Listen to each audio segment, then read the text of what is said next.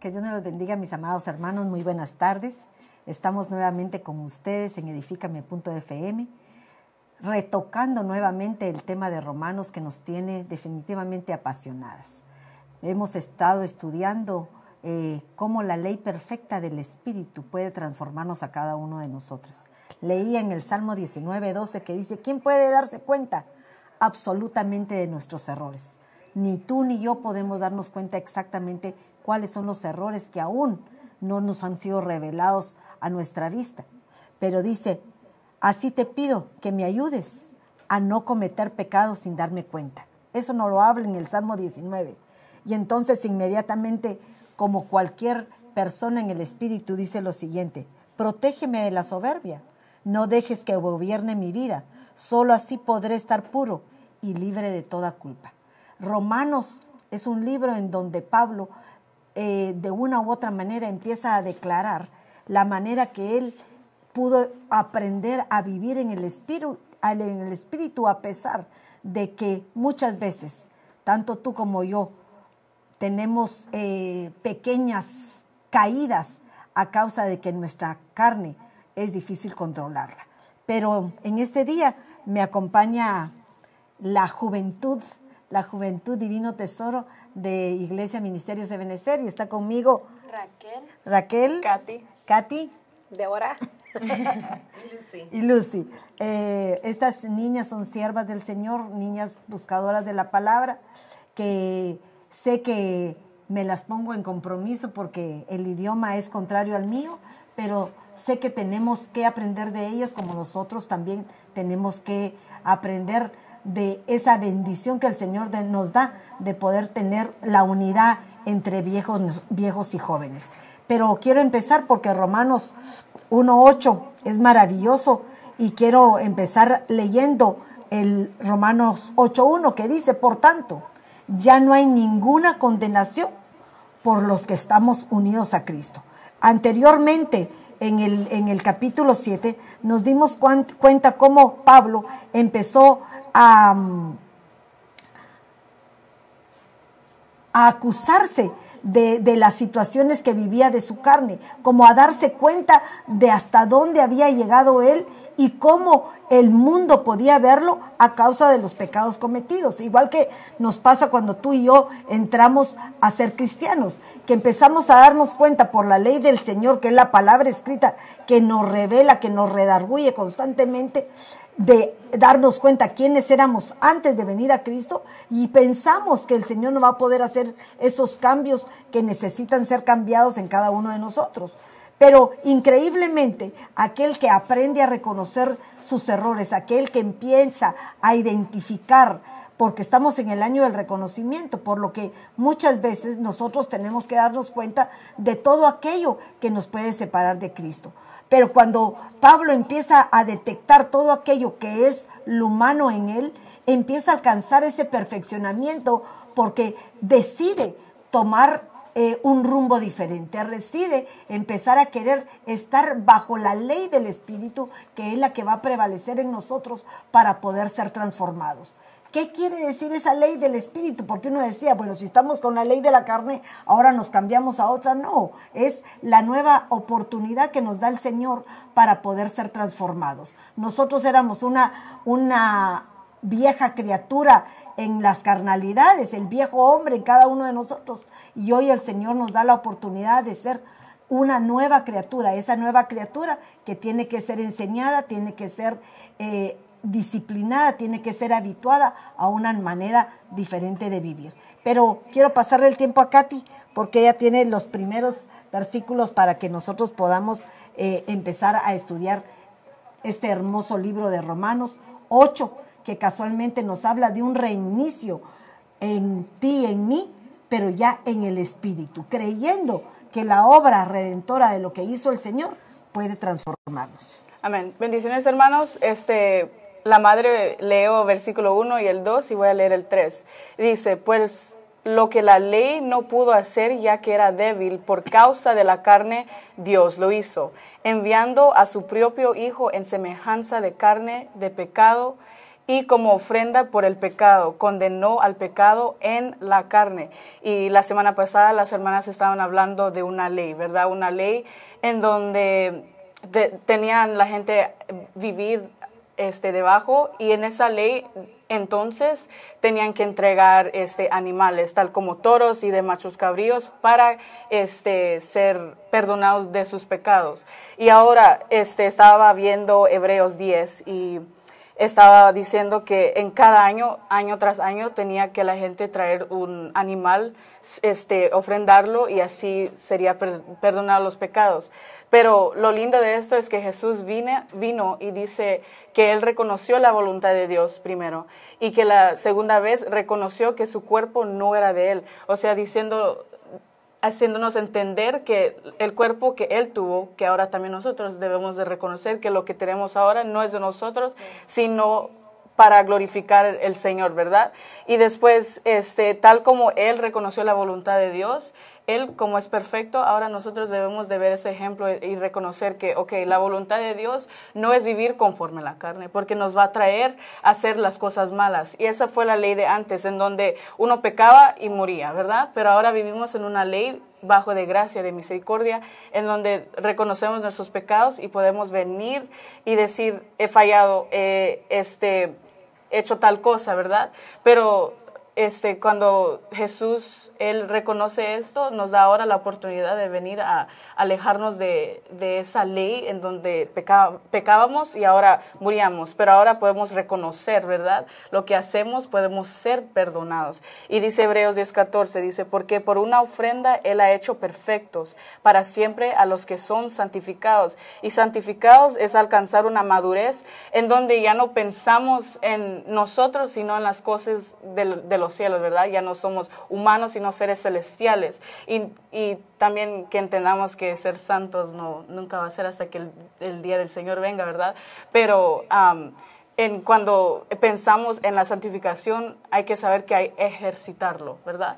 Y después dice, en el 15 dice, y también el Espíritu Santo nos da de testimonio que también nosotros debemos de vivir, ¿verdad? Porque después de haber dicho, este es el pacto que haré con ellos después de aquellos días, dice el Señor, pondré mis leyes en su corazón y en su mente, las escribiré, añadiré y nunca más me acordaré de sus pecados y iniquidades.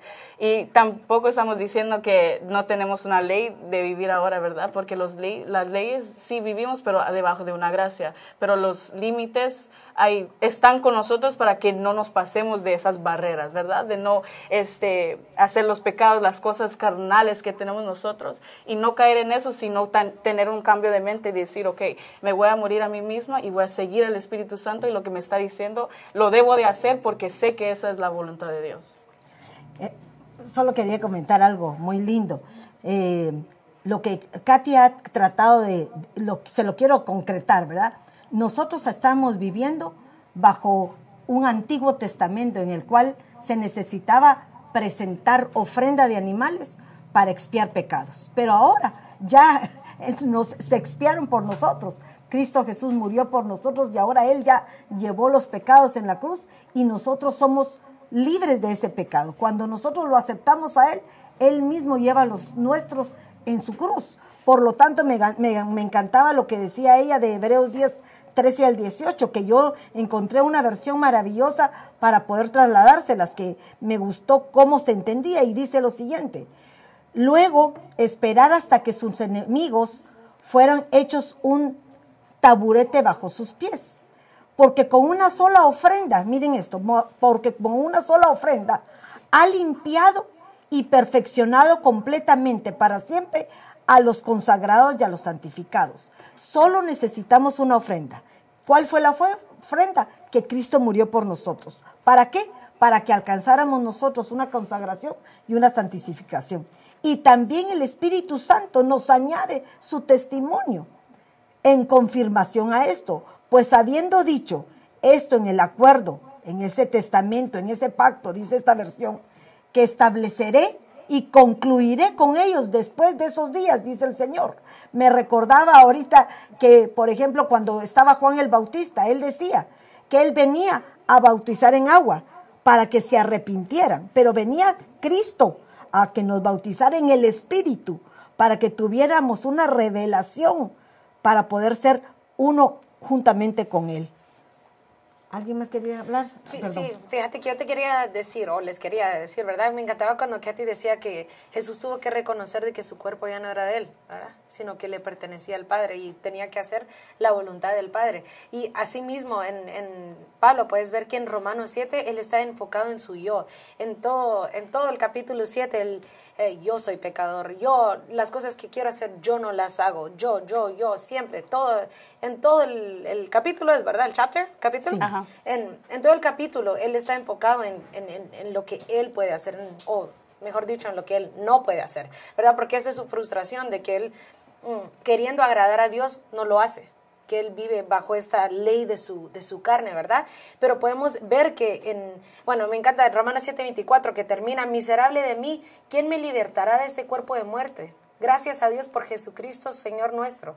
Así que yo mismo, por un lado, con la mente sirvo la ley de Dios, pero por el otro, con la carne, a la ley del pecado. Y me encantó porque aquí, en este momento, él como que se da cuenta que la única manera eh, de avanzar es parar de mirarse a él mismo. Porque si nos miramos a nosotros mismos, lo que encontramos y lo que nos llenamos es de decepción, porque ¿cómo podemos agradar, agradar a Dios eh, nosotros solos? Es imposible, no podemos. Pero en el 8 empieza, por consiguiente no hay condenación ahora para los que están en Cristo Jesús, los que no andan conforme a la carne, sino conforme al Espíritu, porque la ley del Espíritu da vida en Cristo Jesús, te ha libertado de la ley del pecado y la muerte. Perdón, y es que ya lo leímos, por eso la leí rápido. Pero eh, es, empieza a hablar en todo el 8 del Espíritu Santo. Eh, Pablo para de verse a sí mismo y enfoca sus ojos en Cristo. Y entonces viene el consolador, el ayudador, el que nos ayuda en todas nuestras dolencias y Él es el que nos guía a vivir esta vida conforme al Espíritu.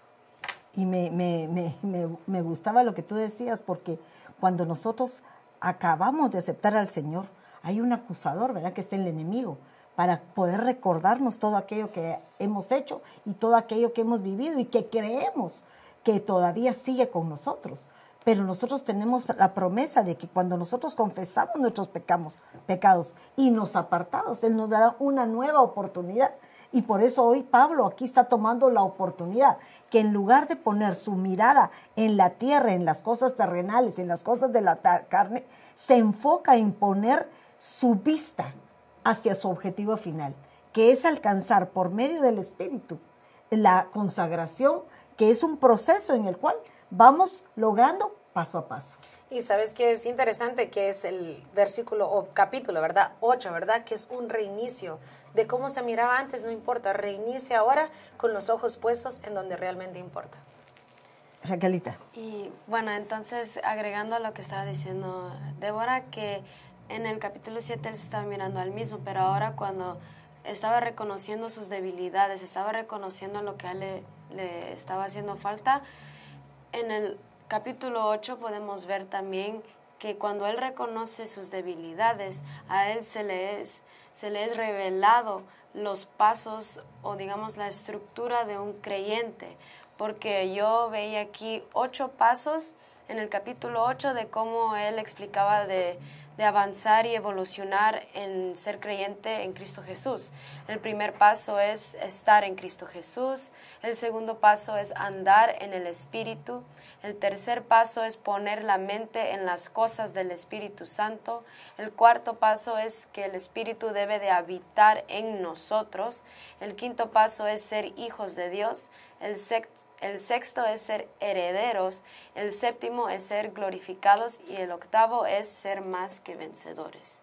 Entonces yo veía todo esto y como él lo explica en todo el capítulo y es fascinante como a él se le fue revelado después de que él reconoció sus debilidades, lo cual enfatiza la importancia de que nosotros nos examinemos nosotros mismos, que miremos dentro de nosotros qué es lo que estamos haciendo mal, cómo podemos agradar al Señor, cómo es que el Señor quiere que yo camine en este camino hacia la glorificación. Lo que me encantó, lo que estaba diciendo Débora y Raquel, es que dijeron agradar a Dios. Y Romanos 8 nos habla de agra- agradar a Dios. Y me recordé de la predicación que nuestro apóstol dio hace unas semanas y literalmente se llamaba agradar, ¿verdad? Y nos está hablando de lo primero que debemos de hacer es ofrendar nuestro corazón y espíritu. Y eso significa también tener un corazón contrito y humillado, sabiendo que teniendo un corazón contrito hay que llegar al arrepentimiento, ¿verdad? Reconocer que, ok, he hecho mal y debo de, de, alejarme de eso y volver a las cosas del Espíritu. Y agradar a Dios es conocerlo, ¿verdad? Como un creyente y saber qué le agrada. Y nos está diciendo, vivan conforme el Espíritu, no, contra, no con la carne, con la carne, ya. Ah, perdón, pero di un ejemplo así fácil. Usted me está diciendo que a usted le gustan las flores, ¿verdad? Y después yo le vengo y le traigo este cadenas, no sé. Usted me está diciendo que a usted le gustan las flores y le estoy trayendo algo que no me ha dicho que le gusta, ¿verdad? Entonces estoy haciendo lo contrario de lo que usted me está diciendo. Me está, eh, ahora, Jesús nos está diciendo, Dios nos está diciendo que hay que apartarnos de las cosas que a Él tampoco le agrada también y sabe que nos va a traer el mal, ¿verdad? So, cuando agradamos al Señor hay que de verdad reconocerlo y este como creyente saber que, ok, me tengo que apartar de esto perdón. es que iba a decir que me gusta lo que decimos, porque vivir una vida en el espíritu, eh, solo dicho, suena tan fácil y tan, ah, como diría un mexicano, tan chido, ah, ah, súper super simple, pero no, para nada, no es así. Eh, la vida en el espíritu es difícil, es no, no, le gusta a nuestra carne, nuestra carne sufre. Ah, lo miramos como habla Pablo del mismo en el 7, ¿verdad? Creo que le estamos robando a las hermanas del 7 todo su tema, pero perdónenas. Eh, pero sí, él habla ah, tan apasionado, tan como doliente de, de, la manera que tiene que cargar su carne, pero también él sabe aceptar las consecuencias de sus ah, acciones, porque Romanos 8.1 dice, no hay condenación, pero no dice no hay consecuencias. Y una vida en el mm. Espíritu es así, que a veces nos equivocamos y tenemos que sufrir las consecuencias, pero estamos agradecidos que no tenemos condenación, porque nuestra consecuencia anterior hubiera sido la muerte. Y ahora es que nos pegan en la mano así, no lo vuelvas a hacer. Y tenemos que pagar esas cosas, ¿verdad? Pero así es, la vida en el Espíritu es sufrida me, me, llamaba la atención y me recordaba lo que aún Pablo escribió en Filipenses, que dice, me imagino que ya estaba en un proceso mayor que lo que está aquí, y decía, sé que no lo he alcanzado todo, pero una cosa hago, continúo hacia la meta, o sea, no se detuvo. Hay situaciones, hay pruebas, hay dificultades que como cristiano vamos a pasar, pero son necesarias para fortalecer tu, tu, madurez espiritual y para ejercitar esa nueva forma de vida que el Señor se te ha presentado. Y, y si miramos en uh, el, el 10, uh, Romanos 8:10, y si Cristo está en vosotros, aunque el cuerpo esté muerto a causa del pecado, sin embargo, el espíritu está vivo a causa de la justicia. Pero si el espíritu de aquel que resucitó a Jesús de entre los muertos habita en vosotros, el mismo que, el mismo que resucitó a Cristo Jesús de entre los muertos también dará vida a vuestros cuerpos mortales por medio de su espíritu que habita en vosotros. Y es tan claro, ¿verdad? Aunque te equivoques, no hay problema porque tienes justificación. Y esa es una promesa tan bonita, ¿verdad? Ah, yo les comentaba al principio de, del foro que tenemos que ser cuidadosos cuando trasladamos ese, ese, esa bendición que Dios nos da, ¿verdad? Porque muchos dirían, entonces, eh, como dicen los capítulos anteriores, entonces ahora que estamos en tiempo de gracia podemos pecar. De ninguna manera, ¿verdad? Porque no quiere decir que volvamos a, a cometer los mismos errores una y otra vez, porque nos volvemos en practicadores de ellos. No, lo que nos está tratando de decir que tenemos una oportunidad, una oportunidad o siete o 70 veces 7 de ser perdonados, porque el Espíritu te está redarguyendo y constantemente nos dan la oportunidad de ponernos a cuenta con Él. Entonces yo me daba cuenta que en este versículo el Señor nos muestra, o Pablo nos está mostrando que el estar en el Espíritu es no únicamente decir yo tengo al Espíritu Santo, sino es dar testimonio de la obra genuina que el Señor ha hecho en cada uno de nosotros. ¿Y cómo? Con lo que tú decías, la palabra de Dios, por ejemplo. Yo veo la palabra, la leo, que es la ley, esa nueva ley de gracia, una ley que tiene límites, pero que son necesarias para mantenernos en el orden. ¿Cuál es ese orden? Yo establezco mis limitantes y trato de mantenerme dentro de ellas. Les mencionaba un principio de, por ejemplo, un deportista, ¿verdad? Cuando decide ser parte de un equipo, tiene que regirse a las reglas del equipo, tiene que regirse a las, em, ¿cómo se llama eso? A, las, eh, a los requisitos, al régimen que se le establezca, que no puede ser igual al que tenía antes. Ya no puede desvelarse, no puede estar tomando licor, por ejemplo, tiene que hacer cierta clase de ejercicios, tiene que levantarse temprano, tiene que comerse una docena de huevos, me estoy inventando, porque a veces eso, eso es así. Pero ¿por qué razón? Porque es necesario para el tipo de prueba o tipo de carrera que ha decidido tomar. Entonces, nosotros como cristianos, ¿cuál es la- el tipo de régimen que tendríamos que tomar para poder continuar en el Espíritu? Vivir en el Espíritu, haciendo las cosas del Espíritu y qué más si podemos ejercitarnos en la palabra escrita que está para ponerla en obra cada día de nuestra vida. Eh, yo también agregando a lo que usted estaba diciendo, una de las cosas que podemos hacer para poder empezar a vivir en el espíritu es analizar lo que hay en nuestra mente. Porque, por ejemplo, en Romanos 8.5 dice, porque los que viven conforme a la carne ponen la mente en las cosas de la carne, pero los que viven conforme al espíritu en las cosas del espíritu. Entonces aquí veo la importancia de analizar qué es lo que hay en nuestra mente, de qué nos estamos llenando, qué son las cosas que estamos viendo, qué son las cosas que estamos escuchando, las cosas que estamos hablando aún.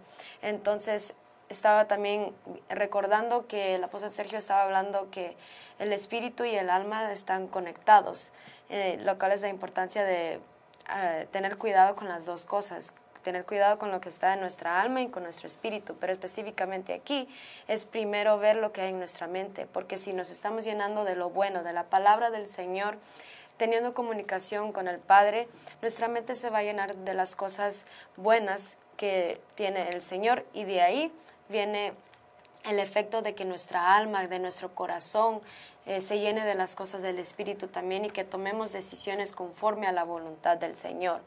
Y em, por eso también estaba eh, tratando de ver aquí cómo puedo incluir esto, porque estaba viendo también que con todo lo que se predicó el año pasado, cuando se declaró el año del Espíritu Santo, el año pasado también, eh, estaba hablando también el apóstol mucho de ser sellados con la Tao, porque la Tao significa que hemos alcanzado la perfección, pero que eso no llega hasta que cumplamos con todo el alefato que viene antes de la Tao.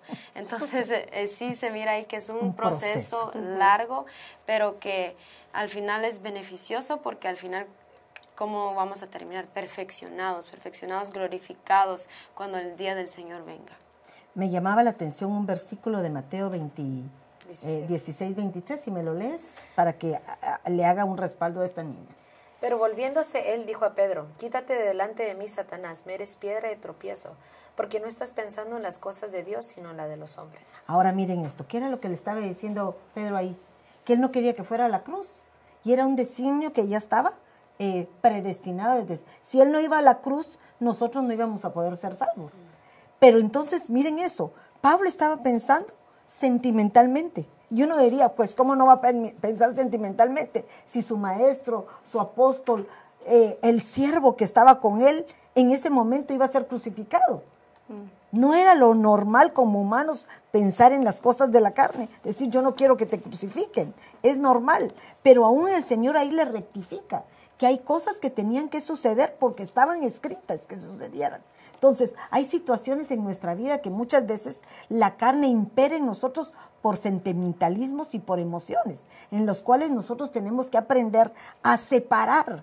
Porque cuando tú estás muy sentimental o muy emocional, y se los digo porque yo soy parte de ese tipo de, de gremio, diría uno, ¿verdad? Fácilmente nos dejamos doblegar por la carne, pero tenemos que aprender que en las cosas de- del Señor tenemos que ser justos y a veces demasiado rígidos para que nosotros no co- nos convirtamos en personas que seguimos actuando en la carne. Correcto. Yo ah, tengo un versículo que me vino a la mente sobre lo que están hablando, que es primero de Juan 2.15, donde dice, no améis al mundo ni las cosas que están en el mundo. Si alguno ama al mundo, el amor del Padre no está en él. Porque todo lo que hay en el mundo, la pasión de la carne, la pasión de los ojos, La arrogancia de la vida no proviene del Padre, sino del mundo. Ahora miren esto, qué lindo lo que tú decías, Lucy, porque increíblemente el ser humano tiende, vivimos en el mundo, tendemos a las cosas del mundo. Eh, lo, tenemos ojos, tenemos sentidos que están siempre alertados a ser satisfechos. Nosotros vivimos por causa de, de instinto, ¿verdad? El instinto, por ejemplo, te gusta un pastelote. ¿Quién no se lo quiere comer? Sí, lo Le- saborea no lo saboreamos. Y estamos hablando de cosas superfluas, pero si tú eres diabético tendrías que aprender a decir no. Ahora, si yo soy cristiano, sé que hay ciertas cosas que la ley perfecta del amor, esa ley de Dios que nos va a llevar al lugar donde queremos, nos marca limitantes, cosas que nos abra aún el triángulo de la libertad, que dice hay cosas que debo hacer, pero tengo que limitarme. ¿Te conviene o no te conviene? Entonces, esta ley que eh, eh, Pablo nos está trasladando, esta forma de vivir en el Espíritu, es como una reflexión constante día a día para buscar en nosotros aquello que nos aparta, el poder estar en el Espíritu y poder empezar a doblegarlo día a día. Katy me había pedido la palabra. Lo que venía a mi mente ahorita con lo que estaban diciendo es este Sansón, ¿verdad? Porque aunque es, es bueno siempre reconocer que hay que andar en el, en el espíritu, ahí vienen peligros también, porque Sansón era alguien quien andaba con el espíritu, tenía poder del espíritu, pero también se entregaba a sus, este, sus pasiones, sus carnalidades, ¿verdad? Porque vio a la feliz nena, ¿qué pasó? Cayó, dijo, con esta sí me la voy a agarrar, ¿verdad? Eh, pero, y también estábamos hablando de ejercitarlo, ¿verdad? Y estábamos hablando de que Sansón era alguien escogido con unción, pero solo porque alguien tiene unción y está lleno del Espíritu, no para allí, sino hay que seguirlo constantemente. Y sabemos que Sansón, como era escogido, tenía regalos y tampoco se los iba a quitar, ¿verdad? Porque los, los regalos se dan, pero ya no se los este, Devuelven. devuelven, ¿verdad? Y entonces hay que reconocer también que entregarse a sus pasiones o las carnalidades que nuestra carne nos pide trae peligros también y solo porque también somos escogidos cada uno de nosotros y todos los que nos están viendo este no es solo de ah, ahora sí hablo lenguas y aquí es todo no sino ser llenos es vivir eh, llenos del Espíritu Santo es vivir este un estilo de vida no solo en la iglesia sino afuera también. Es como estábamos hablando cargar un testimonio siempre.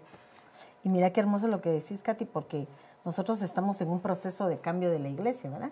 No sé si se les pasó ayer, pero eh, no tuvimos eh, servicio en la mañana. E increíblemente nuestra vida es el domingo servirle al Señor. Entonces, ¿qué hace uno a las 10 de la mañana? Sentís que te hacía falta, que querías ir temprano. Todo el mundo acudió temprano eh, al servicio que empezaba a las 2 de, 2 de la tarde. Todos estaban allá a las 12 y media. ¿Por qué? Porque tu cuerpo, tu espíritu, todo está buscando lo que está acostumbrado, que no son las cosas carnales, sino que está perseverando en llenarse de la bendición que, perdónenme, tal vez todos los domingos o es parte de la finalización de la semana para culminar ese proceso de poder llegar a ser ese perfeccionado que el Señor espera de cada uno de nosotros. Ah, yo, perdón. yo quería agregar algo también porque a mí me gustaba lo que nos estaba diciendo antes de estar en vivo, que es eh, vivir en el espíritu es debe ser un hábito para nosotros y con el ejemplo que nos puso, pues para nosotros es un hábito bueno. eh, levantarnos temprano, ir a la iglesia a las 9 de la mañana y hacer otro servicio también. Pero eh, entonces, llevando ese ejemplo a lo que usted estaba diciendo aquí ahorita, es que viviendo en el Espíritu debe ser un hábito para nosotros, debemos de ir evolucionando en ese hábito también, porque una persona que no esté llena del Espíritu, pues va a hacer lo que quiera y cuando llegue a Cristo y no quiere llenarse más y solo se queda con que ya acepte a Cristo ya, va a seguir pecando y no le va, no- el Espíritu no le va a redarguir porque no quiere perseverar y por eso es que es necesario que nosotros crezcamos en el Espíritu Santo, crezcamos en que Él nos guíe, así como cuando, por ejemplo, a mí me gusta mucho cuando Pablo decía, a ver si tengo el versículo, em, Ah, aquí está, en Hechos 13, 2, donde dice, mientras ministraban al Señor y ayunaban, el Espíritu Santo dijo, apartadme a Bernabé y a Saulo para la obra que los he llamado.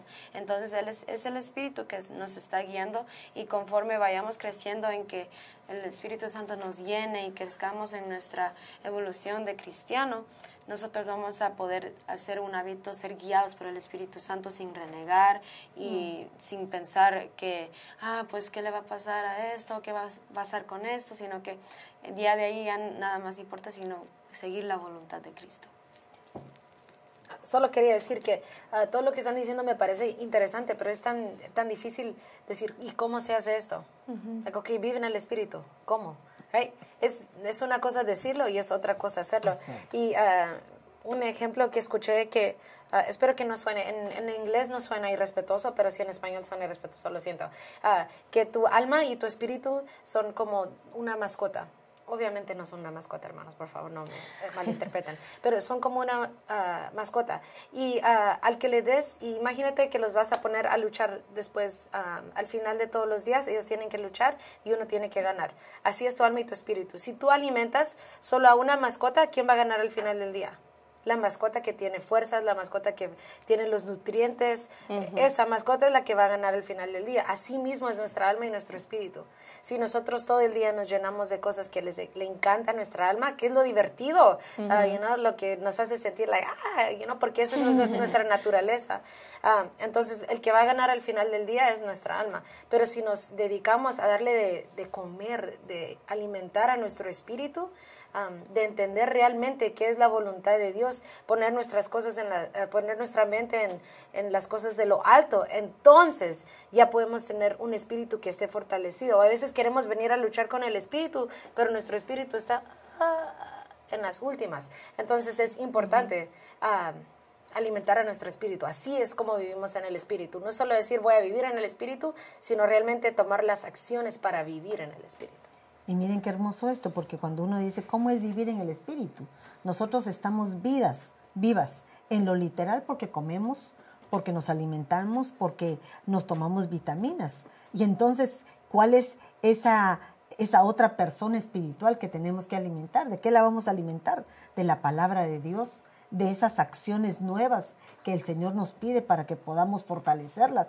¿Y qué vitaminas vamos a tomar? Pedirle al Señor constantemente que nos llene de esos sus dones, de todo aquello que proviene de parte de Él y sentir ese sentimiento de agradecimiento que aún a veces no somos merecedores, pero que las tenemos y permitir que la unción del Espíritu Santo no mengue ni deje de fluir en cada uno de nosotros.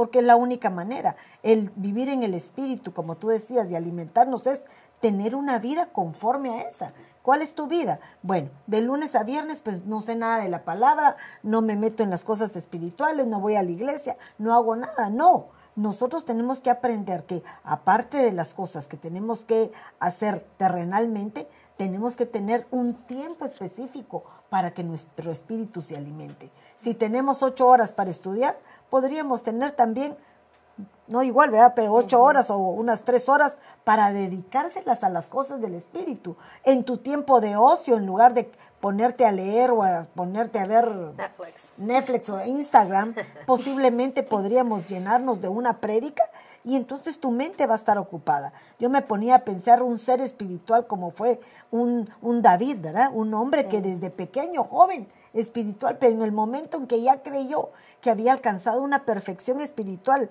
porque ya había llegado a ser a su cometido, ya había llegado a ser rey, en lugar de ir a la guerra, en lugar de seguir a la batalla, porque era un guerrero, un hombre que había sido hecho para permanecer en batalla, se quedó ocioso y la ociosidad provoca pecado. Y en ese momento él cayó en una debilidad que aunque sabemos que fue perdonado, tuvo sus consecuencias que no solamente lo arrastraron a él, sino a toda su casa. A sus hijos, sí. Y no, no sé si puedo, quería brincar el 18, pero no sé si ustedes querían decir algo. Pero eh, me encanta eso porque siento que va así como lo que ustedes están diciendo. Pues considero que los sufrimientos de este tiempo presente no son dignos de ser comparados con la gloria que nos ha de ser revelada, porque el anhelo profundo de la creación es aguardar ansiosamente la revelación de los hijos de Dios eh, y voy a seguir leyendo, perdón, porque la creación fue sometida a la vanidad no de su propia voluntad, sino por causa de aquel que la sometió en la esperanza, de que la creación misma será también liberada de la esclavitud de la corrupción a la libertad de la gloria de los hijos de Dios. Pues sabemos que la creación entera aún gime y sufre dolores de parto hasta ahora, y no solo ella, sino que también nosotros que tenemos las primicias del Espíritu, aún nosotros mismos gemimos en nuestro interior, aguardando ansiosamente la adopción como hijos, la redención de nuestro cuerpo. Porque en esperanza hemos sido salvos, pero la esperanza que se ve no es esperanza, pues ¿por qué esperar lo que uno no ve? Lo que uno ve, perdón. Pero si esperamos lo que no vemos, con paciencia lo aguardamos. Y de la misma manera también el Espíritu nos ayuda en nuestra debilidad, porque no sabemos ahora cómo deberíamos, pero el Espíritu mismo intercede por nosotros con gemidos indecibles. Y lo primero que quería decir esto es, como estábamos hablando, que seguir eh, o vivir en el Espíritu. me encanta el, el, título de este capítulo porque es la gloria futura, ¿verdad? Que el sufrimiento que tenemos en este momento no es para siempre sufrir, porque las cosas que Dios tiene para nosotros son para bien, ¿verdad? Para bienestar. Pero ¿qué es? Para una gloria futura. Sufrimos ahorita, y la gloria es futura. ahí dicen que antes de la cruz hay sufrimiento y aquí podemos ver antes de la gloria también hay sufrimiento. Y dice que el sufrimiento trae paciencia mm. y paciencia en la espera. Entonces, eso, eso nos provoca el sufrimiento, no es porque el Señor quiera hacernos sufrir, sino en el, sufrimiento es algo que no estás acostumbrado, pero que es necesario. Un deportista que nunca hace deporte al día siguiente de hacer eh, pesas o en el gimnasio, amaneces adolorido, hay un sufrimiento, pero aún en eso la persona se esfuerza y continúa porque quiere lograr su objetivo. De igual manera nosotros, la que sufre es el alma, lo que tenemos que desarraigar de nosotros, ¿verdad? Porque son pasiones, emociones, sentimientos que lo único que nos llevan es arrastrarnos a vivir en la carne. Y me encanta eh, eso porque encontré que hay tres gemidos. Uno es la creación, otro somos nosotros y el último es el Espíritu Santo. Pero ah, antes de contarles lo que pienso de los gemidos, quería decir que eh, me impresiona que diga que es como dolores de parto, porque entre las contracciones de una mujer al dar a luz, mientras se van, el tiempo se va cortando, es más doloroso, o sea, se va cortando, se va acercando el tiempo de dar a luz. Y así es que mientras más vamos sufriendo es porque el tiempo del Señor ya se acerca. Nuestra gloria, nuestra redención ya está cerca. por eso siento en mi corazón que Pablo decía que él se, se, gozaba en su sufrimiento, porque él entendía que estaba tan cerca su redención y no tenía que sufrir para siempre, sino comparado al sufrimiento, la gloria que venía era demasiado grande. Y ah, me encantó. dame un minuto para que continúes eso. Ah, va, dale, dale, dale. Solo quiero hacer un ejemplo de esto. Por ejemplo, tú mencionabas los dolores de parto, ¿verdad? Una mujer cuando tiene dolores de parto son dolores, diría uno, que no entiende de dónde vienen. Pero increíblemente solo nace el bebé y los dolores se acaban. No hay nada. Se te olvida. se te olvida completamente. Solamente al ver el fruto de lo que provocó esos dolores. Entonces, imaginémoslo en nuestra vida espiritual, lo que tú decías. ¿Qué pasará? Que nosotros con este sufrimiento leve que vivimos porque somos eh, para mí una generación bendecida, estamos los que estamos en el camino eh, que el Señor nos ha marcado, podemos tener sufrimientos, pero no como otros que no lo han conocido. ¿Qué va a pasar cuando nosotros veamos el fruto de nuestro esfuerzo? Ustedes como jóvenes me imagino que se darán cuenta las bendiciones que tienen por su caminar en Cristo y viendo el fruto de otros que en lugar de hacerlo correctamente, fracasan y ustedes que van caminando están logrando sus objetivos, no solo aquí en la tierra, sino también sus objetivos a nivel espiritual. Mamá, y que, perdón, hermana pastora. ah, iba a decir que también me encanta que los del mundo sufren también. Exacto. Pero sin esperanza alguna. Exacto. Qué triste hacer eso, qué triste sufrir sin tener esperanza. Es que mira, hay una, hay una comparación que siempre me ha gustado, que es la de creo que es Pedro y, Judas, ¿verdad? Porque Judas le falló al Señor como Pedro, pero los dos tuvieron oportunidad. Judas solamente tuvo remordimiento y su remordimiento lo llevó a muerte porque se colgó. En cambio, Pedro se arrepintió y el Señor le dio una nueva oportunidad, una oportunidad de vida. Entonces, hay consecuencias porque me imagino que él se debe haber sentido perdónenme, una basura cuando estaba negando al Señor. Pero cuando él se dio cuenta y se arrepintió genuinamente, atrajo una fortaleza espiritual que le dio la oportunidad de hacer otros semejantes a él, convencidos de esa llenura del Espíritu. Qué lindo. Eh, Pero que ¿Qué te parece si de digo los gemidos? Sí, ah, no quiero interrumpirles si ustedes querían decir algo ahí. Ah, ¿No? No, No. dale. ¿Sí? ¿Después? Ok. La- me, me- encanta que la primera que gime aquí es la creación.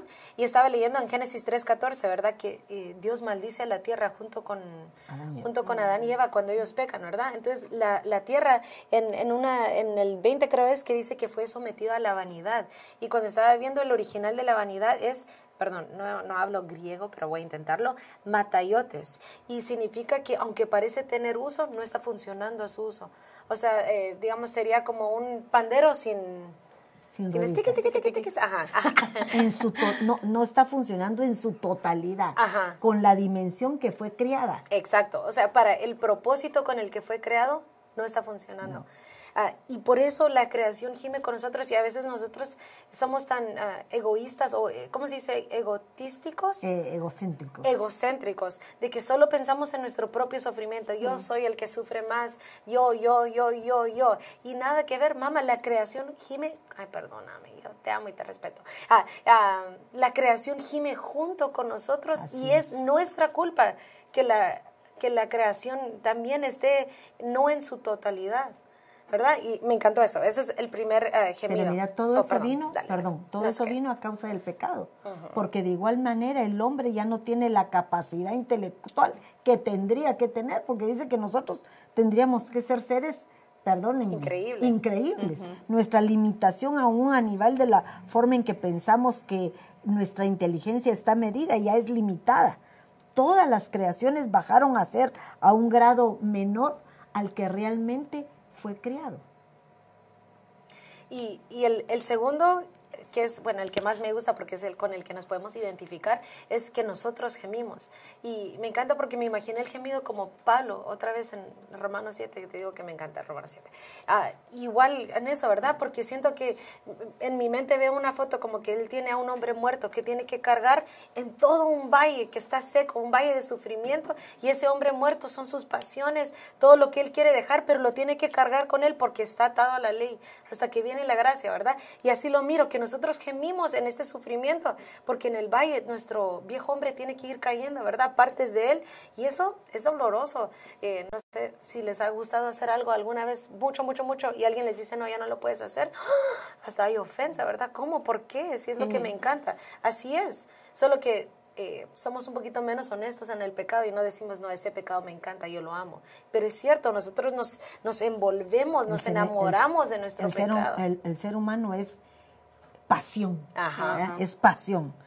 Dice las pasiones, su, su sensualidad, pero no quiere decir de sensuales, de sensuales a nivel sexual, sino la sensualidad, porque somos seres que nos dejamos llevar por sensaciones. Y esas sensaciones nos absorben, nos, a- nos atraen. Por eso les mencionaba lo del pastel, ¿verdad? ¿A quién no le gusta un pastel delicioso? ¿Quién no se lo va a comer? Todos. Verte bien, verte linda, eh, buscar todo aquello que satisface la carne, es agradable para el ser humano. Pero hay un momento en que tenemos que aprender, como decía Débora, y me gustaba ese ejemplo, de cargar a ese viejo hombre muchas veces. Nosotros dice la palabra que tenemos que llevar una carga suave, que es la carga de que la misma que llevó el Señor, ¿verdad? La carga, una carga de saber que estamos siendo justificados por alguien que murió por nosotros. Miren eso tan lindo, alguien que murió, decir un regalo inmerecido a mi pecador, a, a mí que, que no valgo nada y este murió por mí. Solo por agradecimiento nosotros tendríamos que decir, quiero quitar lo que no me sirve, por agradecimiento. Yo les mencionaba, creo que en el capítulo donde hablamos de la gracia, que la gracia es como un regalo, ¿verdad? Entonces vengo yo y te doy un regalo, algo que has querido toda tu vida. Y tú dices, pero qué lindo, ¿qué vas a hacer con ese regalo? Lo vas a usar, lo vas a cuidar, pero también vas a estar, estar agradecida con a quien te lo dio. De igual es el Señor, a nosotros Él nos dio una salvación, nos dio el poder ser salvos a pesar de ser pe- pecadores. Entonces, ¿cómo no vamos a estar agradecidos? Ese agradecimiento es el que toma eh, como un esfuerzo para que nosotros desechemos todo aquello que nos hace contrario a Él. Y, eh, sigo con el de nosotros, ¿verdad? Y me encanta que en el 23 dice que aún nosotros mismos gemimos en nuestro interior aguardando ansiosamente la adopción como hijos, la redención de nuestro cuerpo, porque nuestro espíritu ahorita ya está, ya estamos viviendo conforme al espíritu, aunque nuestro ah, cuerpo haga las obras de la carne, ¿verdad? Así dice ah, Pablo en el 8. Pero que será el día, aguardamos el día, esperamos el día en que los dos van a estar al fin ¿cómo se dice? Unidos, sí. Unidos en el mismo sentir, que la carne haga lo que el espíritu hace. Y eso ah, es lo que me encantó, ¿verdad? Que estamos gimiendo, estamos sufriendo en este valle de sufrimiento hasta llegar al monte de la gloria, hasta llegar a la gloria que, esperamos. Pero nuestra promesa que me parece que es tan linda es el gemido del Espíritu Santo, que aún, eh, se los voy a leer mejor porque yo no hablo mejor que la Biblia. Romanos 8. Ok. 26. Ok. Y de la misma manera, también el Espíritu nos ayuda en nuestra debilidad, porque no sabemos orar como deberíamos, pero el Espíritu mismo intercede por nosotros con gemidos indecibles. Y en inglés dice aquí que el Espíritu nos ayudará en nuestras infirmities. Y infirmities es... Ah, eh, debilidades. Debilidades ah, mentales, no sé si lo escribí aquí. Sí pero ok, no importa. Ah, ah, no solamente en el cuerpo, sino también mental. Y me encantó eso porque estaba leyendo en, en Lucas. oh, perdón, estoy leyendo muy rápido, perdón. Es que me emociona, entonces Ok, en el Lucas 13, 10, eh, mejor les cuento porque si no hablo muy rápido. Ah, hay una señora que tiene este espíritu de infirmity, este espíritu de dolencia, y su, su, espalda está completamente encorvada, no se puede, no puede mirar hacia arriba. Y Jesús viene, ora por ella y la sana, y del... Uh, ¿Cómo se dice? De repente, al instante, ¿no? se, se endereza. Y glorifica al Señor. Y me, me, me encantó eso porque el Espíritu que ayuda en, en su enfermedad en ese tiempo, en, en las enfermeries, nosotros mismos tenemos esta misma, eh, este mismo mal, ¿verdad? Que no miramos hacia arriba, sino que nos enfocamos en nuestra eh, condición, en, en, nuestro sufrimiento en este valle, ¿verdad? Y Jesús viene, nos toca, nos dice, está sanado, y entonces podemos alzar nuestros ojos y mirar la gloria. Que Era la encorvada. Ah, la encorvada, esa mujer dice. Encorvada. Lo siento. No, pero fíjense que la habla del encorvado quiere decir que no puede levantar su mirada hacia el cielo que solo tu mirada está puesta en las cosas terrenales. Mm. Entonces, cuando viene Cristo, nos da la oportunidad de poner la mirada en las cosas espirituales, en donde vamos a tener esperanza. Pero me llamaba la atención de lo que tú decías, que queremos regresar, porque así decía, con gemidos indecibles. ¿Para qué? Para que volvamos a, a, llegar a ser uno como antes. Y me venía a mí a la memoria aquel versículo en Tesalonicenses 5:23 que dice que el mismo Dios de paz o santifique por completo. Pero imagínense esto, yo toda la vida lo he pensado y me he puesto eh, a meditar, porque ¿cómo es ese Dios de paz? No dice el Dios de guerra, no dice el Dios que sana, no, un Dios de paz, porque constantemente tú como un ser integral estás en pelea. Tu espíritu, tu alma y tu cuerpo están en pelea. Tu espíritu quiere hacer algo para poder iluminar esas áreas del alma que no pueden. Y el cuerpo es el, el, el, vehículo que utiliza el alma para satisfacerse. Entonces, ¿qué es lo que hace ese Dios de paz? Provocar una paz interior para que todo el ser completo logre llegar a ser preservado hasta la venida de nuestro Señor Jesucristo. Amén. Y si puedo leer un versículo, 2 de Corintios 4, 16. Por tanto, no desfallecemos. Antes bien, aunque nuestro hombre exterior va decayendo, sin embargo nuestro hombre interior se renueva de día en día. Pues esta aflicción leve y pasajera nos produce un eterno peso de gloria que sobrepasa toda comparación. Al no poner nuestra vista en las cosas que se ven en el piso, así como la encorvada, encorvada, en curva, encorvada. encorvada. Sí, porque tenía la, la, la columna torcida, así como con joroba, una mujer encorvada. Al no poner nuestra vista en las cosas que se ven, sino en las que no se ven, porque las cosas que se ven son temporales, pero las que no se ven son eternas. Y me encantó porque eso como que agarró todo y lo puso junto. Exacto. Y podemos ver las, los tres gemidos los que nos acompañan, la, no, ya esa, es la tercera, la creación, nosotros y el Espíritu Santo que nos ayuda. Y otra cosa que me encantó del Espíritu Santo es que dice que nos dio las primicias del Espíritu Santo. Lo que nosotros experimentamos del Espíritu Santo es el principio, cuanto más en la gloria que viene. Por eso es que cuando las personas hablan en lenguas, dice que las lenguas son para edificar el espíritu. ¿Por qué? Porque son, son, son gritos indecibles que no son entendibles al humano, pero el Padre, el Hijo sí los entiende. De igual manera, cuando el Espíritu gime, gime no, no porque Él eh, sepa de antemano, pero Él reconoce cuál es el sufrimiento que nosotros como humanos tenemos y que necesitamos, porque Él es nuestro ayudador, aquel que se va a presentar delante del Hijo y delante del Padre para interceder por nosotros. Eh, sí, quería decir algo. Eh, perdón. Em, cuando estaban hablando de la bendición que se recibe cuando, eh, ¿cómo se dice? Cuando estaba hablando, perdón, cuando estaba hablando Débora de que al final la promesa también es que el Espíritu Santo gime por nosotros, eh, estaba viendo aquí también que en comparación de vivir una vida en la carne, una vida en el, en el Espíritu nos da como una doble porción, una doble bendición, porque en Romanos 8:6 dice, porque la mente puesta en la carne es muerte, pero la mente puesta en el Espíritu es vida y paz. Entonces, cuando tenemos nuestra mente en las cosas de la carne, como la mujer encorvada, lo único que ella estaba recibiendo era muerte y muerte sabemos que espiritualmente significa separación de Dios. Pero ahora cuando estamos en el Espíritu, cuando estamos viviendo conforme al, Espíritu Santo, no solo recibimos vida, lo cual yo pienso que es eh, hacer cercanía con el Señor, recibimos también paz para que cuando nosotros también pasemos por sea tribulaciones o cuando estamos pasando por un proceso que está moldeando nuestro carácter, no nos preocupemos, no nos estemos eh, preocupando de qué va a pasar mañana, qué va a pasar con nosotros mismos, sino que con el Espíritu tenemos paz y tenemos la certeza de que con estas tribulaciones, con estas pruebas, vamos a salir bien porque sabemos que el Señor está con nosotros, lo cual también estaba pensando cuando ustedes estaban hablando de em, los procesos que son necesarios para quitar nuestras nuestras carnalidades, porque ayer en el servicio donde estábamos eh, en Sacramento, el pastor Douglas Rivera estaba diciendo de que los sufrimientos que pasamos en nuestra vida no son para que nos detengamos en nuestra carrera, carrera en el Señor, no es para que para que tiremos la toalla de un solo, sino que es para que reflexionemos que por qué es que el Señor está haciendo esto.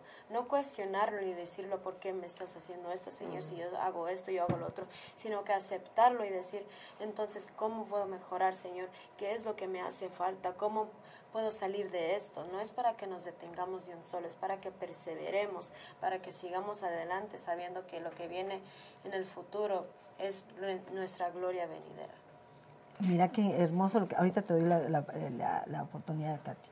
Qué hermoso lo que estás diciendo, porque cabalmente lo que hablaba de tesalonicenses, perdóneme que rectifique, las tribulaciones tienen que provocarte paz, paz y confianza, y la certeza que lo que está haciendo el Señor es nivelándote, porque Él las pruebas las manda con sufrimiento para poder nivelarte de acuerdo a la necesidad de tu espíritu y que tanto tu cuerpo como tu alma puedan alcanzar esa estatura que es necesaria. El cuerpo no puede irse separado, no puede irse un espíritu fortificado, tu alma debilitada y un cuerpo carnalote. No puede. Tenemos que ir todos en un mismo sentir, ¿verdad? En una, en una misma función. Perdóname, Katy.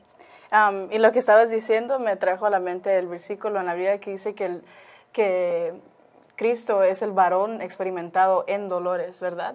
Y eso nos da de entender que tal, todo lo que Él pasó, a veces nos olvidamos que Él también era humano y pasó por situaciones horrorosas, ¿verdad? Pasó por tribulaciones, pasó por este, vergüenzas. Vergüenzas, how do you say tests? Pruebas. Eh, pruebas, ¿verdad? Y aún él, él ya sabía esa gloria futura, ¿verdad? En donde ahora nos ve a nosotros fallar y preocuparnos y este, pasar por tribulaciones y Él dice, yo sé exactamente lo que estás pasando y ahora yo te ayudaré, ¿verdad? Y también Romanos 8 nos habla y nos da así como preguntas para este, examinarnos a nosotros mismos y nos dice, ¿quién nos separará del amor de Cristo? ¿Tribulación o angustia o persecución? o hambre o desnudez o peligro o espada. Y nos da a entender así como, es cierto, ¿quién nos separará del, del amor de Cristo? Y me pongo a pensar a tantos como Job, que perdió todo, Dios nunca se apartó de él. Este, Da- este ¿quién fue? Eh, eh, fue David, David, que también fue alguien que fue perse- perseguido por, por Saúl y también por su propio hijo, imagínense, su propio hijo este perse- persi- Lo persiguió. lo persiguió, ¿verdad? Y aún él, él confiaba en que el Señor siempre estuvo con él, ¿verdad? Y también nos viene a como dar esa promesa de que aunque estemos pasando por cosas difíciles en entregar nosotros al Espíritu, es, él, él también lo entiende diciendo, ok, sé que sufres, sé que prefieres lo, lo- la- las cosas carnales, pero sé que nunca me separaré de ti, ¿verdad? Um, pero, yeah. Se iba a agregar algo que escuché al pastor Heinz decir, am, y me encantó, que él dijo que con Job, am, Dios le dice a Satanás, ¿has visto a mi, a mi siervo justo, ju- a, a mi siervo Job justo y fiel? Ah, y el pastor nos estaba diciendo, ¿y Job era justo y, y- y fiel? No, aún no era. Necesitaba los sufrimientos que iban a venir para llevarlo a ser el siervo justo y fiel. Entonces Dios lo estaba viendo, en- eso me encanta porque realmente a veces me pongo a pensar cómo Dios puede mirarnos con agrado si no hacemos nada bien, pero Dios nos mira no en nuestra condición de ahora, sino en nuestra condición de lo que podemos ser. Dios nos mira como un padre o como una madre que ama a sus hijos. Que un padre y una madre jamás ve los errores de ellos. Mas está el enemigo viendo cómo nos hace caer. Por eso me gustaba todo lo que estaban hablando, porque es importante que cuando nosotros estamos en un periodo de prueba, en un, en periodo de sufrimiento, lo que hay que preguntar, creo que nos lo han enseñado muchas veces, no es ¿por qué Señor? ¿Por qué me has mandado esto? Sino tal vez preguntarle ¿para qué? ¿Qué es lo que quieres hacer conmigo? ¿Qué es lo que quieres transformar? ¿Qué es lo que quieres cambiar? Porque hay algo que tal vez yo no he visto, pero sé que a futuro yo veré. ¿Por qué? Él permitió determinadas situaciones que muchas veces en el momento que uno está sufriendo no las entiende. Lucy, ¿tú querías decir algo? Yo solo tenía aquí un versículo que me venía a la mente, que ah, dice el Salmo ah, 37, donde dice, el Señor, el Señor no dejará al justo en sus manos, ni permitirá que, la condena, ah, que, le condenen cuando sea juzgado. Lo que estamos hablando. Y en- mamá, en eso, decir lo que dice Romanos 8:33, eh, que nos decía Katy, ¿verdad? ¿Quién acusará a los escogidos de Dios? Dios es el que justifica. ¿Quién es el que condena? Cristo Jesús, el que murió, sí, más aún el que resucitó, el que además está a la diestra de Dios, el que también intercede por nosotros. Y tercero, ¿quién nos separará del amor de Cristo? ¿Tribulación o angustia? Persecución o hambre, desnudez, peligro o espada. Y podemos ver que esos son los pasos, que Dios es tan lindo que te enseña su promesa, pero también te enseña cómo va a venir el enemigo a tratar de, de separarte. ¿Cómo primero te va a acusar? Y si aceptas esa acusación, te condena. Te Y esa condenación tú mismo te hace separarte. Pero si no, si podemos contestar así como Jesús cuando en, en el En las pruebas de... en el desierto, ¿verdad? Cuando eh, fue al desierto, le dijo, haz, haz pie- haz pan de las piedras. ¿Qué le dijo? No solo de pan vivirá el hombre, sino de cada palabra de la boca de Dios. Y ya, él mismo supo cómo contestar y nos deja como un, ah, ¿cómo se dirá? Chichi. Ah, Papel de... como un chivo, ajá. Ajá. Eh, Así se dice en, en español. sí, Cuando sí. quieres hacer trampa en la escuela y, y escribes Oh, un papelito, nos deja así como un papelito, así cuando el enemigo viene, lo sacas y rapidito le puedes decir, no, pues aquí lo que dices es esto. Por eso es tan importante lo que hablábamos desde el principio. Por eso es importante que el vivir en el Espíritu no es sentirse espiritual como que somos santos, no. Vivir en el Espíritu es que si tú lees la palabra en el momento de tu necesidad, Dios la va a sacar de- de- del interior de ti, porque dice que dentro de nosotros corren ríos de agua viva. Quiere decir que en el momento que son necesarios van a fluir. Porque yo les podría decir, muchas veces uno dice, bueno, dígame un versículo y no, sé, no te, te viene ni uno. Pero Jesús conforme lloró. viene la palabra, pero conforme viene la palabra, empiezan a fluirte. ¿Por qué razón? Porque ya se te convirtieron en vida en ti misma. Entonces ya las has podido practicar, ya las has podido vivir, ya decís tú, este es mi versículo preferido, pero ¿por qué? Porque tú los has puesto por obra y eso ha hecho un cambio genuino en tu vida. Entonces, ¿qué es lo que podemos concluir con todo esto, verdad? Porque hay algo más que pudiéramos decir. ¿no? La verdad es leer los últimos porque es lo más hermoso. Lo puedo. sí. Pero en todas estas cosas somos más que vencedores por medio de aquel que nos amó. Porque estoy convencido de que ni la muerte ni la vida, ni ángeles ni principados, ni lo presente ni lo porvenir, ni los poderes, ni lo alto ni lo profundo, ni ninguna otra cosa creada nos podrá separar del amor de Dios que es en Cristo Jesús nuestro Señor. Y te quería decir que empieza con no hay condenación y termina con no hay separación. Es como un sándwich perfecto. Todo lo de en medio, no importa, con que estás seguro en, en estas cosas, que no, te, no hay condenación y por eso no hay separación. Porque la muerte, ¿qué es? Separación. Fíjate que me llamaba la atención porque todo esto me lleva a mí aquel versículo en donde el Señor nos dice en Jeremías, dice, antes que yo te formara, en el seno materno te conocí, antes que naciera te consagré, te puse por profeta en las naciones, eso lo estaba diciendo a Jeremías. Y entonces nosotros sabemos que tenemos un proceso a seguir y el proceso es que fuimos conocidos desde antes de la creación del mundo. Fuimos predestinados para estar donde estamos. Fuimos llamados, fuimos justificados y ahora nos falta lo último, que es ser glorificados. Pero para llevar a ese proceso tenemos que pasar todo lo que estamos pasando, porque Pablo nos da el manual de vida. Miren, el manual, eso podría ser. No es una, es una guía. Oh, manual es un manual, un manual que te dice cómo vamos a manejar. Es como cuando uno de madre, digamos, ha pasado determinadas circunstancias y les explica a ustedes, y por ahí no te vayas. ¿Qué te está diciendo? Te está mostrando un manual de vida porque hay hechos que ya pasamos y que no queremos que los pasen ustedes. Entonces, en este, en este capítulo 8 nos da la oportunidad de tener un reinicio, un reinicio, pero que no vamos solos, sino vamos acompañados. Vamos con un, un, un hombre que nos guía, que nos transforma, porque es el Espíritu Santo. Yo me ponía a pensar que cuando a Esther la mandaron a que participara en ese concurso de belleza, el, tí- el primo la mandó sola, pero allí tuvo un compañero, el eunuco, aquel que la guió desde el principio y fue acompañándola para que ella pudiera eh, rectificar su camino y saber qué era lo que le gustaba y no le gustaba al rey Y la importancia de su de obediencia. eh, la obediencia. y, y es tan lindo que me digas de la obediencia, porque la obediencia es lo que nos va a retornar a la tierra prometida. Salimos del huerto por desobedientes, ahora retornamos por obedientes. Pero el Espíritu Santo, figura de ese eu- eunuco que llevó, la llevó a la victoria, a ser coronada como reina. Y cuando nosotros pasamos todo, ella no dijo, ¿qué quiero ponerme? Me gusta el vestido más caro del mundo. No, ella dijo, ¿qué debo ponerme para agradar al rey? Ahora nosotros en Cristo Jesús tenemos que pensar, ¿qué debo hacer para poder agradar a aquel que me llamó? Aquel que me dio la oportunidad a ser una persona diferente. Aquel que día a día me ayuda para poder vencer esas áreas que están en mí, pero que yo poniendo mi mirada en el cielo, mi mirada en Cristo Jesús, sé que tengo la victoria. Amén. ¿Algo más quieren decir? Eh, Pues yo solo quería enfatizar el versículo Romanos 8:37, pero en todas estas cosas somos más que vencedores por medio de aquel que nos amó.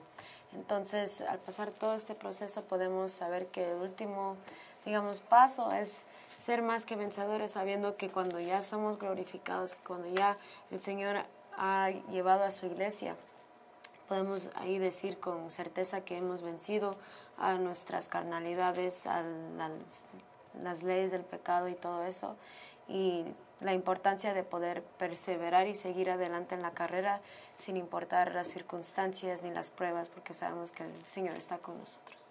Y mira qué hermoso lo que tú decís, porque esto podemos finalizarlo con aquel versículo que es el primer mandamiento que dice amaremos a nuestro Dios sobre todas las cosas y a tu prójimo eh, como a ti mismo. Si nosotros aprendemos a tener el ingrediente fundamental del Señor, que es el amor, todo lo vamos a lograr, porque por amor podemos soportar el sufrimiento, por amor podemos soportar las pruebas, por amor vamos a ser perfeccionados y por amor podemos llegar a ser más que vencedores. Amén. Amén. Amén. Que Dios me los bendiga. Tenga muy feliz tarde y espero que haya sido de edificación para cada uno de ustedes. Por favor, les suplico, no dejen de leer Romanos. Sé que hay mucho que, que se quedó tal vez en, en por decir, pero el entendimiento de lo que nosotros les queremos trasladar es que tenemos oportunidad. ¿Cuántas veces? Las veces que tú quieras, mientras estemos con la gracia que el Señor ha puesto en nuestras vidas y tengamos la oportunidad todavía antes de su venida. Que Dios me los bendiga y muy buenas noches.